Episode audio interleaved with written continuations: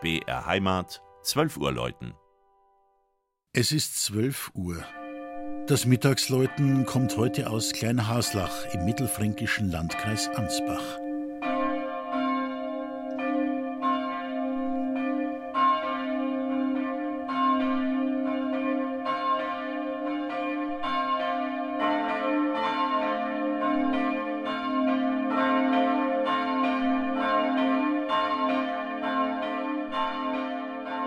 Da muss man schon zweimal hinschauen, wenn man den Barockaltar der Kleinhaslacher St. Martinskirche betrachtet.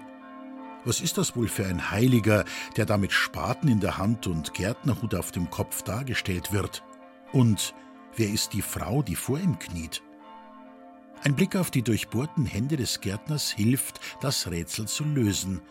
Es ist der auferstandene Jesus Christus, wie er im Johannesevangelium beschrieben und von seiner trauernden Jüngerin Maria Magdalena zunächst für den Gärtner gehalten wird. Ein seltenes Motiv für einen Hochaltar. Aber es ist noch mehr zu bewundern und auch zu bestaunen in der schmucken evangelischen Pfarrkirche von Kleinhaslach, das politisch zu Dietenhofen gehört. Das sind die spätgotischen Freskenmalereien, die den heiligen Christophorus und die Apostel in zarten Farbtönen darstellen. Da findet sich ein kelchförmiger Taufstein aus dem frühen 18. Jahrhundert mit kuppelartigem Deckel, zum Teil bemalt und vergoldet.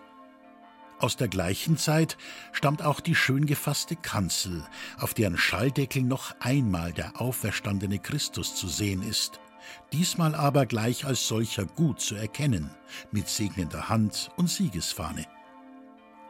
Die kleine Kirchengemeinde hat ihre Pfarrkirche in den letzten Jahren aufwendig restauriert.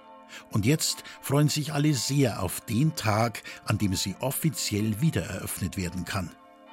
Die drei Glocken werden auch dieses Fest mit ihrem angenehmen Klang begleiten – Ebenso harmonisch, wie sich die verschiedenen Baustile des Gotteshauses verbinden, läuten sie vom Turm der St. Martinskirche. Die kleine Glocke wurde wohl um 1400 von einem Nürnberger Meister gegossen.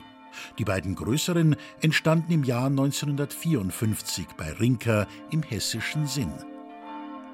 Das Zwölferläuten aus Kleinhaslach von Klaus Alter.